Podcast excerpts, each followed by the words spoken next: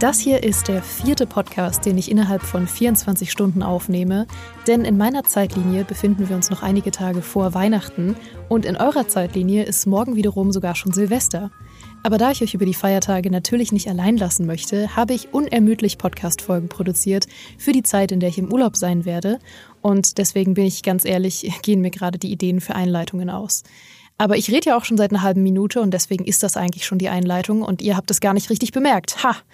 Da habe ich euch betrogen.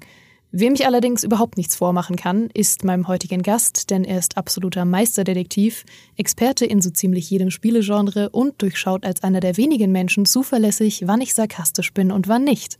Herzlich willkommen, Fabiano. Schön, dass du da bist. Was spielst du so? Äh, ich spiele momentan Harry Potter und der Stein der Weisen, das PC-Spiel, das herauskam irgendwann in, dem, in der Zeit, als auch die Filme veröffentlicht wurden, von Electronic Arts damals noch. Und es ist ein Spiel, was sehr nah an meinem Herzen liegt, weil ich das als Kind sehr, sehr oft gespielt habe. Ich habe mich damit gebrüstet, äh, dieses Spiel mehrmals an einem einzigen Tag durchzuspielen. Also nicht, nicht mehrmals an einem Tag, sondern halt an mehreren Tagen immer komplett durchspielen. Da war ich ganz stolz drauf. Und ich war die Person, die man gerufen hat in der Grundschule, wenn man Quidditch spielen musste, weil ich der einzige Mensch offenbar war, so in der Existenz meiner Jugend, der wusste, wie man äh, Quidditch spielt und das gut konnte. Und diese Flugprüfung gemacht hat bei Madame Hooch und dann später als Sucher den Schnatz gefangen hat und ich kann es immer noch. Ich habe es ja jetzt wieder gespielt und ich bin immer noch ein meisterlicher Sucher. Ich habe jedes Spiel in innerhalb von irgendwie 30 Sekunden entschieden also die Leute kamen alle an, haben sich angezogen, sind auf die Ränge gegangen, haben ihre Wimpel äh, in, den Wind gehalten, äh, haben ihre Schals hochgehalten, haben Fangesänge angestimmt und dann hat das Spiel 30 Sekunden gedauert, weil ich so ein krasser Sucher bin, dass das Spiel einfach ja. sofort vorbei war. Das ist die große Enttäuschung von Quidditch. Entweder dauert es halt drei Monate und du verpasst deinen kompletten Unterricht, oder es dauert halt 30 Sekunden und du hast dein ganzes Face-Make-up völlig umsonst gemacht. Naja, ich finde das, ich finde das fantastisch. Es ist immer der Traum eines jeden Spielers, glaube ich, die Person zu sein, die man für ein bestimmtes Level ruft, weil man der Einzige ist, der es kann. Das ist ein großer Traum. Ist seitdem auch nie wieder passiert. Das, also das war mein stolzester Moment in meinem Leben wahrscheinlich, weil ich nicht glaube, dass ich jemals wieder die Person weiß, die eine Sache in einem Spiel besser kann als alle anderen, zumindest im eigenen Umfeld. Das, das heißt, ich habe da schon meine glorreiche Zeit hinter mir gelassen und bin jetzt nur noch der Typ, der irgendwelche äh, schrägen Meinungen zu spielen hat und die dann verschriftlicht und auf der GameStar veröffentlicht. Ja gut, das hat auch was. Dann hast du das immerhin schon geschafft, diesen Meilenstein. Ja. Ich finde, Harry Potter und der Stein der Weisen ist so ein fantastisches Spiel für die Feiertage, weil das genauso wie Tomb Raider 1 mit Natalie letzte Folge diesen Vibe hat von, ich habe das bei meiner Familie auf dem Dachboden wiedergefunden, während ich zu Besuch war. Und ich sage das, weil ich weiß, dass du dieses Spiel tatsächlich bei deinen Eltern auf dem Dachboden wiedergefunden hast. Also ja, ich, ich habe grob vermutet, dass es dort ist, aber es äh, stimmt, ich bin auf den Dachboden hochgegangen, habe da in den alten Kinderschrank, der früher in meinem Kinderzimmer stand, reingeguckt und mein Vater hat da die ganzen alten PC-Spiele gebunkert gehabt und da lagen ganz wilde Sachen, da lag eben die komplette Harry Potter-Reihe, Stein der Weisen, Kammer des Schreckens, äh, Gefangener von Azkaban, Feuerkelch und danach war es ja egal, weil danach waren die Spiele furchtbar. Mhm. Ähm, das heißt, die habe ich nicht mehr gefunden, aber dafür noch The Movies, was ich auch mitgenommen habe. Äh, ja. Das heißt, ganz viele alte Klassiker, die ich da ausgegraben habe. Und Harry Potter und der Stein der Weisen war das erste, was ich dann eingelegt habe. Und äh, mit dem ich sehr viel Spaß habe, einfach, weil es, ja, es ist wie nach Hause kommen, es ist wie sein Dachboden durchforsten. Es ist eben eine Kindheit, Kindheitserinnerung von mir. Und es ist so schön und cozy einfach und warm und feierlich und äh, nicht kompliziert. Und das ist sehr, sehr schön wieder. Und es ist auch irgendwie ein bisschen quirky und hat ein paar sehr lustige Momente drin. Allein mhm. wenn Fred und George mal wieder plötzlich irgendwo auftauchen, irgendeine Wand sich zur Seite schiebt, sie dann herausgetreten kommen und Bertie Botts Boden von einem einfordern, wie so eine Hogwarts-Mafia. Und auch jedes Mal diesen Spruch äh, loslassen mit, wir brauchen diese Bohnen wirklich dringend, aber wir sind nicht ja. abhängig. Ja, aber frag nicht warum. So, frag nicht, warum wir diese Bohnen brauchen. Gib sie uns einfach, Harry, gib sie uns. Oh, super, die haben wir echt dringend gebraucht. Ja. Puh, okay. Hier ist deine Karte, jetzt verzieh dich. Ich finde ja, Harry Potter und der Stein der Weisen ist so das Aushängeschild für diese merkwürdige Zeit, in der Spiele auf verschiedenen Plattformen komplett unterschiedlich sein konnten. weil die PlayStation 1-Version war nicht die gleiche wie die PC-Version und die PlayStation 2-Version war auch nochmal ein anderes Spiel. Du hast aber die PC-Version gespielt und das sogar verdammt oft, weil äh, ich habe festgestellt, du kennst ja wirklich jede Ecke in diesem Spiel und jede versteckte Bertie Butts Bohne auswendig. Ja, also Geraldine hat mir oft beim Spielen zugeguckt. Und es ist tatsächlich so, dass ich, als ich es gespielt habe, so viele alte Erinnerungen einfach hochkamen. Also ähm, ich habe es leider nicht mehr geschafft, zu meinem, zu meiner Schande alle versteckten Karten, Zaubererkarten aus den äh, Schokofrosch-Packungen ähm, zu sammeln. Da habe ich mich nicht mehr an alle erinnert. Aber ich habe mich an ganz viele so kuriose Momente einfach erinnert oder Situationen, wo ich wusste, dass die, ähm, dass die stattfinden oder Sachen, an die ich mich erinnert habe, weil ich sie halt Emotionen, die ich gefühlt habe vor 20 Jahren, als ich das erste Mal gespielt habe. Also diese eine Höhle da, ähm, wo ich dann gehört habe, dass man so einen Frosch, Schokofrosch einfach erlauschen kann, der irgendwo quakt und äh, man hört auch das Schnappen von diesen fleischfressenden Pflanzen, also ganz weit in der Ferne. Also man ist da eigentlich in der Höhle drin, aber hört halt diese Geräusche.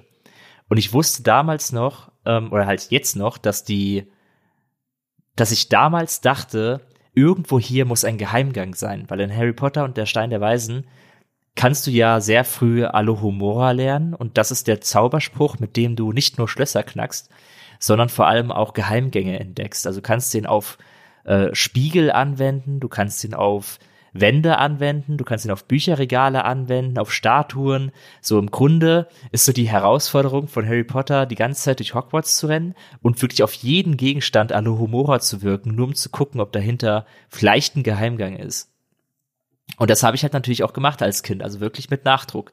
Ich wollte alles finden, ich wollte jedes Geheimnis lüften, hatte es ja auch, wie gesagt, mehrmals durchgespielt, das Spiel. Und ich weiß noch, wie lange ich in dieser Höhle stand rumgerannt bin, mein Zauberstab, Zauberstab gezückt hatte und versucht habe, Alohomora auf die Wände zu wirken, weil ich dachte, dass hier irgendwo ein Schokofrosch sein muss. Der muss sich jedoch irgendwo verstecken. Irgendwo muss hier ein Geheimgang sein. Da war ich ganz paranoid und habe in meiner Erinnerung bestimmt mehrere Stunden nur in diesem kleinen Raum zugebracht, ähm, um den Schokofrosch zu finden. Und als ich jetzt wieder da war, habe ich mich sofort daran erinnert. Oder halt auch an äh, Aufgaben, die vor einem liegen und man sofort wieder die Emotion hatte, die man damals hatte, weil man die Aufgabe vielleicht blöd fand oder sie anstrengend war, wie die ähm, diese Feuersamen, die Hagrid von einem möchte, damit man das Drachenei zum Ausbrüten bringen kann.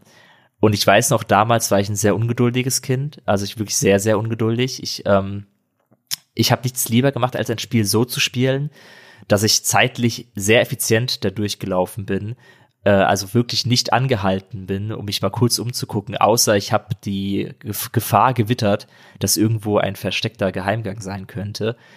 Und die Feuersamen haben mich aber dazu gezwungen, anzuhalten und kurz zu warten. Also nicht lange. So, ich habe das gerade wieder gemerkt, als ich gespielt habe. Die diese Feuersamen, die werden von so Pflanzen ausgespuckt und die sind vielleicht, wenn es hochkommt, so drei Sekunden lang heiß und dann kann man sie einsammeln. Aber in meiner Erinnerung kam mir das ewig vor. Also ich stand da halt rum, die Pflanze spuckt die Feuersamen aus, die, die Samen liegen auf dem Boden rum, sind noch heiß und ich stehe da und warte und warte, bis ich sie einsammeln kann. Ich weiß noch, dass ich mal gestorben bin, weil ich gegen einen Feuersamen gelaufen bin, weil ich es wieder nicht abwarten konnte. Und dann machen sie einen ja so ein Fitzelchen Schaden. Und das ist mir dann offenbar passiert in einer Situation, wo ich kaum noch Leben hatte und dann bin ich halt wirklich gestorben, weil ich gegen einen Feuersamen gerannt bin, der noch heiß war.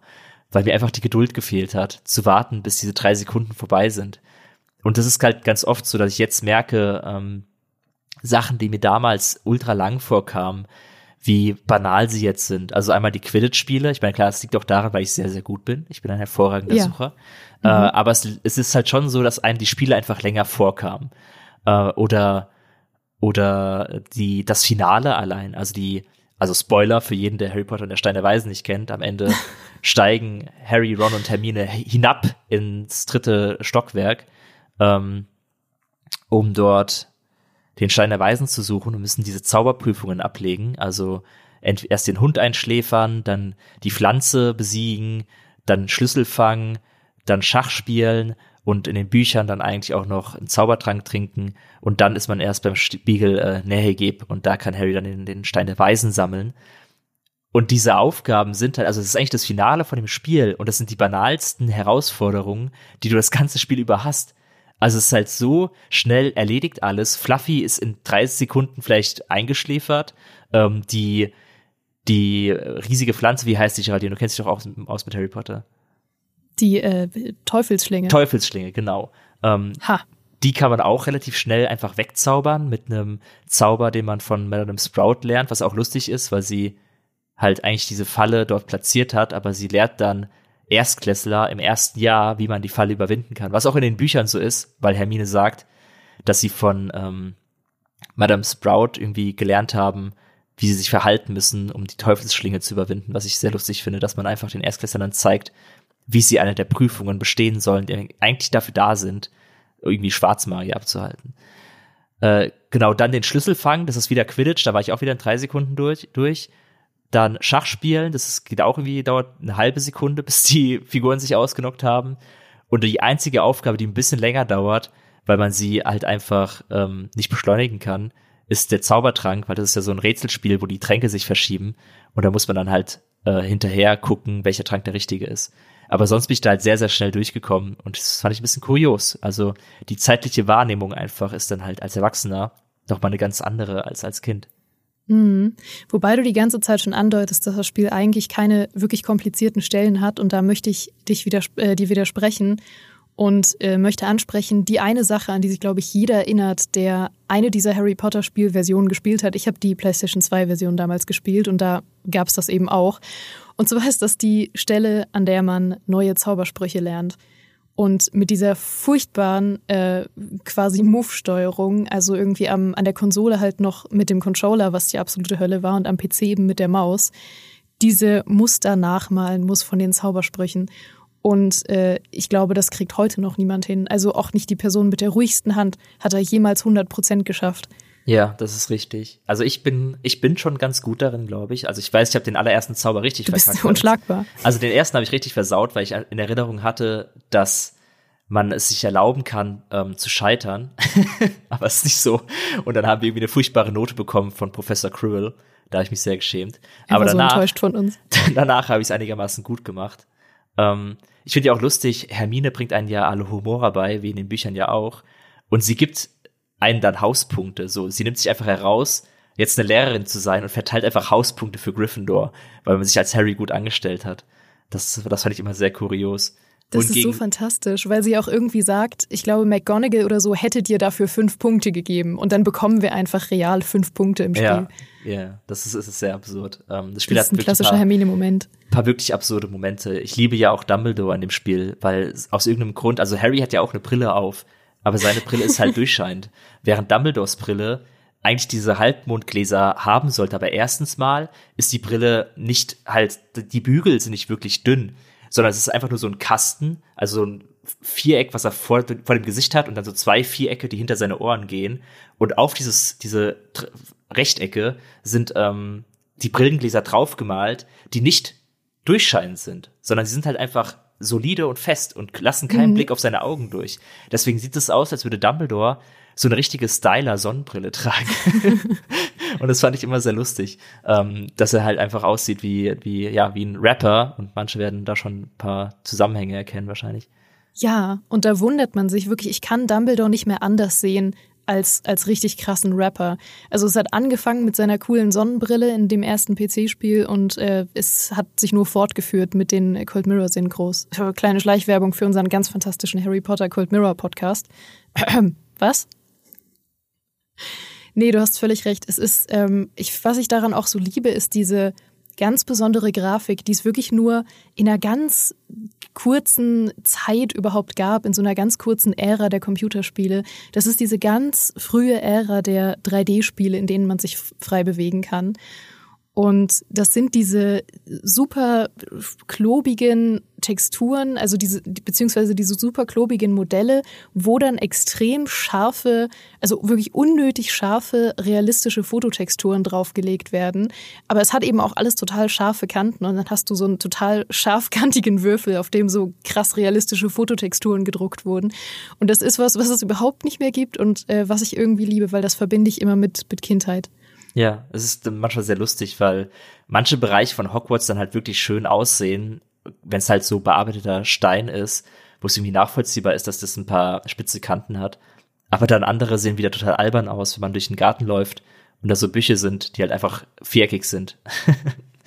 das ist halt schon ein seltsamer Look. Vor allem, was ja auch interessant ist bei Harry Potter und der Stein der Weisen, es kam ja, wie gesagt, raus, als die Filme gerade on vogue waren.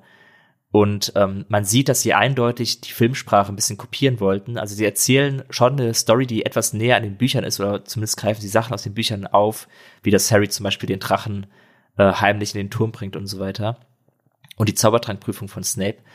Ähm, aber sie haben auf der einen Seite Charaktere, die sehr aussehen sollen wie die Schauspieler, ohne wirklich die Gesichter der Schauspieler zu kopieren, aber ihre Klamotten und die Art, wie sie reden ähm, und wie sie dargestellt sind, ist eindeutig wie aus den Filmen. Also Snape, Dumbledore, McGonagall, Filch vor allem, der sieht ja auch wirklich aus wie in den Filmen.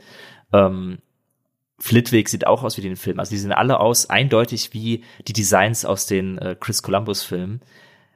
Aber ausgerechnet Harry, Ron und Hermine sehen halt gut, sie sehen halt aus, wie sie beschrieben werden mit ihren schwarzen Haaren und Brille und ähm, lockeren braunen äh, Haaren und Rons äh, roten Haaren und so weiter.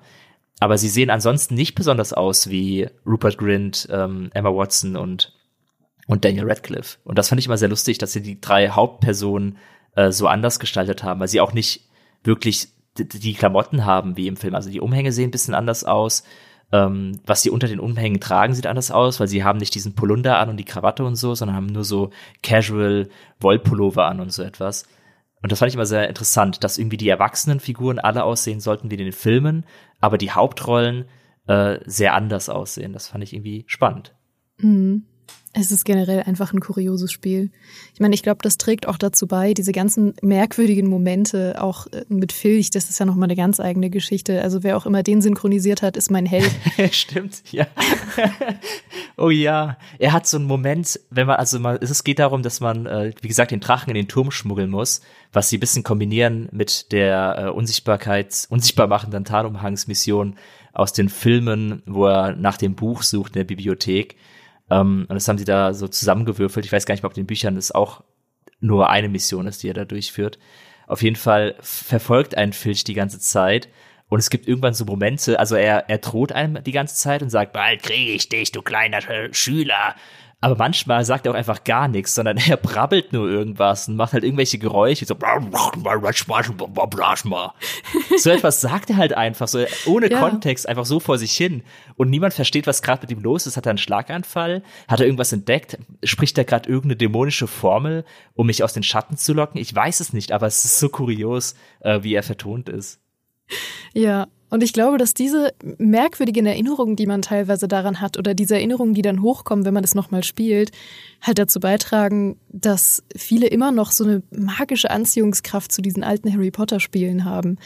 Aber ich versuche halt die ganze Zeit rauszufinden, was es noch ist, weil es hat ja eigentlich kein revolutionäres Gameplay gehabt. Was glaubst du denn, was so vom Gefühl her dahinter steckt, was es geschafft hat, was es so zu diesem unschlagbaren äh, irgendwie Harry Potter Spiel gemacht hat, was für viele immer noch auf so einem Thron sitzt. Hm, ich glaube einfach, das ist das, was auch oft schon jetzt im Zuge von Hogwarts Legacy besprochen wurde, dass es eben diese Generation gibt an, an Leuten, äh, zu der wir ja auch gehören, die mit Harry Potter groß geworden sind und für die es nichts Schöneres gab, als die Vorstellung, selber in diese Zauberschule zu dürfen. Und das, darauf warten Leute ja seit Jahren ähm, was zum Spielen zu bekommen, wo sie Hogwarts einfach erkunden dürfen oder selbst in Hogwarts sein dürfen. Also mir persönlich war es gar nicht so wichtig, bei Stein der Weisen als Harry zu spielen. Ich hätte es viel cooler gefunden, wie bei Hogwarts Legacy jetzt ein Rollenspiel zu haben, und einfach in Hogwarts zu sein. Und das gab's halt nicht. Also hast du eben Harry Potter und der Stein der Weisen genommen, was am nächsten daran herankam. Ich, ich meine, es gab ja schon auch Levelbereiche, wo du sehr große Teile von Hogwarts erkunden konntest, wo du frei rumlaufen konntest, wo du eben nach Geheimgängen gesucht hast, äh, wo du in die Bücherei konntest, wo du in die große Halle konntest, in den Eingangsbereich. Und das äh, fand ich einfach cool. Ich mochte es sehr gerne, ähm, in Hogwarts zu sein und habe mich da gerne aufgehoben gefühlt und war einfach dann so ein bisschen zu Hause, war halt in, in meiner Zauberschule, in die ich in die, in, in der Realität habe ich ja nie einen Brief bekommen und durfte nie da sein, aber eben in diesen Spielen. Und das ist ja das, wo jetzt viele auch bei Hogwarts Legacy drauf hoffen. Äh, deswegen glaube ich, dass das eben auf jeden Fall ein ganz großer Aspekt ist, warum diese Spiele so gut in Erinnerung gehalten werden. Und was glaubst du, was Hogwarts Legacy sich abschauen müsste von den alten Spielen, damit es vielleicht im modernen Sinne nochmal so ein Gefühl in uns auslösen kann? Boah, das ist eine schwierige Frage. Ich finde auf jeden Fall, also ich fand es ja immer lustig, dass, ähm, also man kann ja über Collectibles, von Collectibles halten, was man will, kann ja auch Quatsch sein, aber Harry Potter bietet sich unfassbar gut an für Collectibles. Also diese Jagd nach den, nach den Sammelkarten äh, von den berühmten Zauberern, wie gesagt, ich habe das Spiel mehrmals durchgespielt und früher habe ich auch immer alle Karten bekommen, jetzt diesmal nicht. Ähm, aber ich finde, das ist so ein cooles Sammelobjekt. Ich liebe das halt einfach, weil es sich halt so organisch in die Welt einfügt. Und das, das mag ich halt mehr, als wenn es halt einfach ein Collectible ist, was keinen Sinn ergibt in einer Open World. Deswegen hoffe ich halt einfach, dass sie da ähm, mich wieder Karten jagen lassen. Ich will auf jeden Fall wieder nach Geheimgängen suchen können und dann da Karten finden können und dann damit angeben dürfen. Das freut, darauf freue ich mich ein bisschen. und ja. Bertie Watts Bohnen. Und die gebe ich dann wieder an Fred und George. Okay, halt die Hogwarts Legacy Version von ihnen. Wahrscheinlich leben die ja noch nicht. Ähm, aber ziemlich sicher, ist ja irgendwie 100 Jahre vorher. Du, wer weiß, Plot-Twist. Ja, sie haben irgend, sie haben die Bohnen aus Harry Potter und der Steine Weisen genutzt, um durch die Zeit zu reisen und sind dann, tauchen sie in Hogwarts Legacy auf und sammeln noch mehr Bohnen äh, und werden dadurch unsterblich. Also wer weiß, was alles, was in diesem Zeug überhaupt drinsteckt. Ich traue den beiden alles zu. Ja. Gut. Das sind schöne Schlussworte, Fabiano. Danke, dass du heute da warst. Sehr gern. Und nächste Folge mit dir dann auf jeden Fall mit all den anderen Spielen, die du auf dem Dachboden gefunden hast. Ja. Gut, ihr Lieben, wir verabschieden uns damit für dieses Jahr mit Was spielst du so? Aber keine Sorge, ihr werdet es quasi überhaupt nicht merken, weil äh, für euch geht es wie gewohnt direkt nächsten Freitag weiter. Und äh, für dieses Jahr hoffe ich einfach noch ein letztes Mal, ihr hattet ein famoses Frühstück, einen sicheren Weg zur Arbeit oder ein herrliches Silvester-Raclette. Wir hören uns hier nächsten Freitag wieder und bis dahin macht's gut. Ciao.